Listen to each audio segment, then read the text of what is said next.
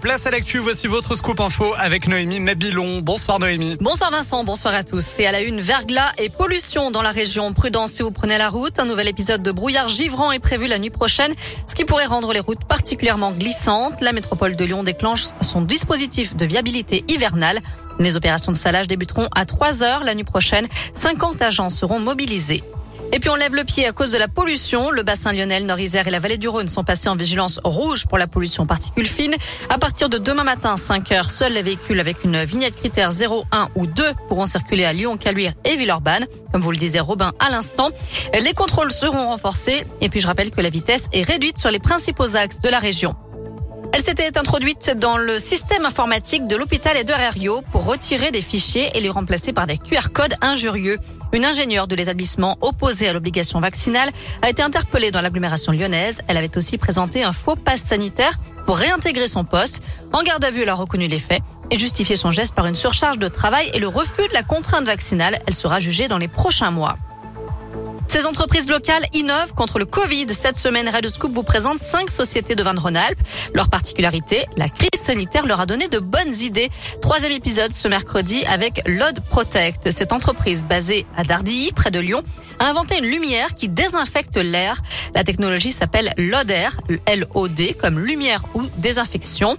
Le principe est simple, l'air est aspiré dans un conduit pour être purifié à l'intérieur de la rampe par des rayons UVC qui tuent les virus et notamment le fameux coronavirus. Les détails d'Olivier Moyen, le PDG de Lod Protect. Les UVA et les UVB traversent la couche d'ozone, on les connaît déjà, c'est ce qui nous permet de bronzer. Les UVC en revanche sont bloqués à 100% par la couche d'ozone. Les virus, les bactéries ne sont pas habitués à ces UV de gamme C et quand on peut euh, les mettre en présence de ces UVC, on va venir finalement casser la double hélice d'ARN ou d'ADN des virus et des bactéries. Sauf que là, ils sont contenus dans la lampe, donc il n'y a pas de risque pour les gens. C'est naturel, c'est pas chimique. Par contre, c'est extrêmement puissant puisque c'est obligatoire dans le traitement de l'eau. C'est obligatoire pour désinfecter les blocs opératoires, par exemple. La lumière est produite par des lampes de type LED. Elle utilise donc peu d'énergie.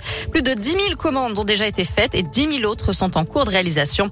Lod Protect exporte même jusqu'aux USA où une société de taxi est intéressée pour intégrer le dispositif dans ses véhicules.